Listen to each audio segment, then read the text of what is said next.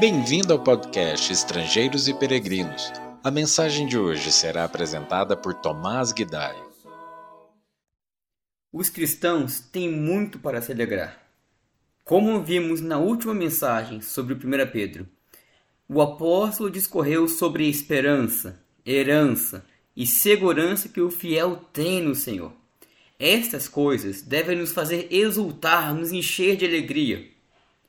Porém, logo após discorrer sobre todas essas coisas, Pedro diz no capítulo 1, versículo 6 da sua primeira epístola o seguinte: Nisso exultais, embora no presente, por breve tempo, se necessário, sejais contristados por várias provações.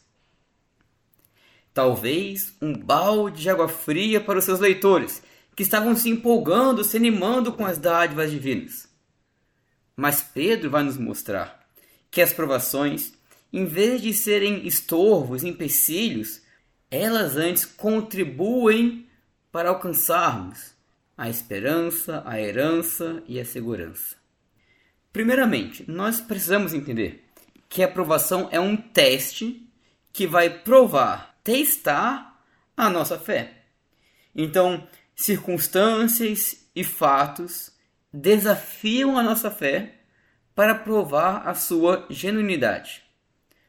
E por ter esse caráter desafiador como uma prova, muitas vezes nós olhamos para as provações como algo difícil e como algo penoso. O que de fato é. Como a gente acabou de ler, Pedro escreveu que elas nos entristecem. Mas não podemos esquecer que, diferentemente da tentação, a aprovação tem como objetivo extrair algum bem de nós. Na continuação do texto de 1 Pedro 1, Pedro escreveu o seguinte: ele estava falando sobre sermos contristados por várias provações e ele continua: para que, uma vez confirmado o valor da vossa fé, muito mais preciosa do que o ouro perecível, mesmo apurado por fogo, redunde em louvor, glória e honra na revelação de Jesus Cristo. Então, assim como o fogo purifica o ouro, tirando as impurezas e deixando o metal ainda mais precioso, as provações também purificam a nossa fé, tornando a nossa fé livre de más intenções e livre também de falsos objetivos, tornando a nossa fé cada vez mais preciosa e cada vez mais consolidada na esperança, na herança e na segurança. E é por causa desse fruto da provação que o escritor Tiago disse para termos motivo de grande alegria passarmos por provações. Tiago, que se encontra um pouco antes de 1 Pedro na Bíblia, no capítulo 1, versículos 2 ao 4, disse que as provações, se forem encaradas com perseverança, nos tornam perfeitos e íntegros.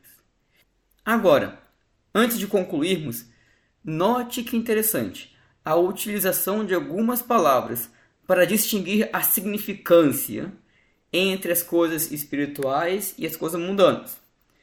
Pedro disse que as provações elas têm um caráter temporário no versículo 6.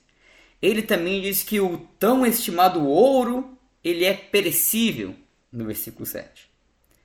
Em contrapartida, a nossa fé refinada ela é muito mais valiosa do que qualquer metal mais precioso que possa ser. E a nossa fé ela redunde eternamente em louvor, glória e honra ao nosso Senhor Jesus Cristo. Além também de a nossa fé redundar em louvor, glória e honra para nós, uma vez que alcançarmos a salvação. Como o próprio Pedro escreveu no versículo 9 ainda deste capítulo, o objetivo da nossa fé é a salvação da nossa alma, e com ela receberemos louvor, glória e honra, como o Novo Testamento nos diz. Mas, infelizmente, muito se confunde essa verdade. Infelizmente, tem homens hoje que pregam uma fé que visa à prosperidade. Infelizmente, muitas pessoas buscam uma fé que as livre das mazelas do mundo. Mas a fé genuína, sobre a qual Pedro está escrevendo, é aquela que nos conduz à salvação das nossas almas, mesmo que tenhamos que atravessar o fogo para isso. Que o Senhor nos ajude a distinguir entre o valor das coisas do mundo e o valor das coisas espirituais, para que sejamos verdadeiramente ricos. Que neste dia nos lembremos que a nossa fé ela tem grande valor. Obrigado por nos acompanhar nessa jornada pelas Escrituras. Volte amanhã para ouvir mais uma mensagem do podcast Estrangeiros e Peregrinos.